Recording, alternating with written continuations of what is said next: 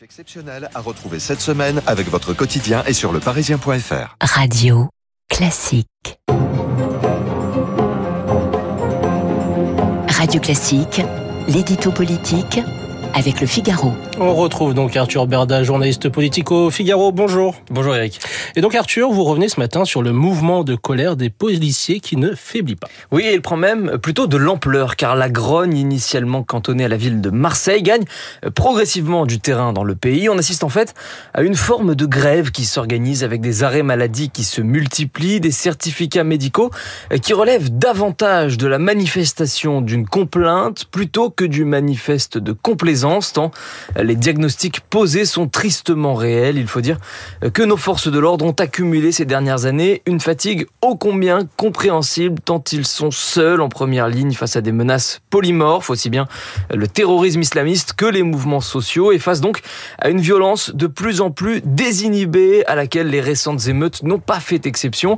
Un contexte tendu donc auquel viennent se greffer les provocations d'une extrême gauche mélanchonisée à l'affût de la moindre bavure pour crier à un prétendu racisme systémique et dénoncer un supposé sentiment d'impunité, d'où l'impérieuse nécessité pour nos hommes en bleu de ne surtout pas nourrir malgré eux ce discours insensé par des formules malheureuses. Vous faites allusion au récent propos du directeur de la police, donc qui un policier n'a pas sa place en prison tant qu'un procès n'a pas eu lieu. Entre autres, oui, mais pas seulement, car cette sortie sur laquelle tout a déjà été dit est en réalité l'arbre qui cache une double forêt dans cette histoire. La première forêt, c'est celle de la traditionnelle et peut-être éternelle dichotomie entre la police d'un côté et la justice de l'autre. Alors, jusqu'ici, ce clivage s'incarnait plutôt à l'échelle gouvernementale via des affrontements plus ou moins tacites entre ministres, Badinter et Defer, Guigou et Chevènement, Hortefeux et Alliot-Marie, Valls et Taubira, plus récemment Darmanin et Dupont-Moretti. Mais cette fois,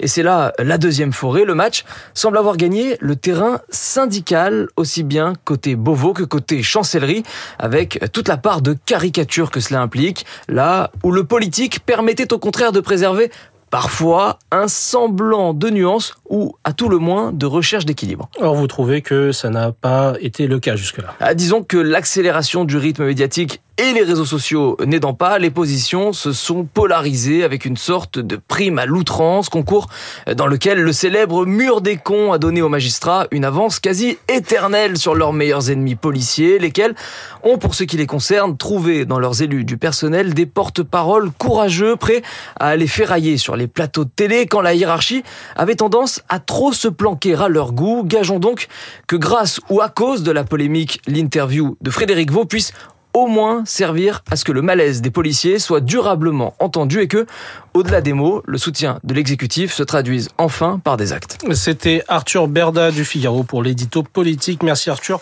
On vous retrouve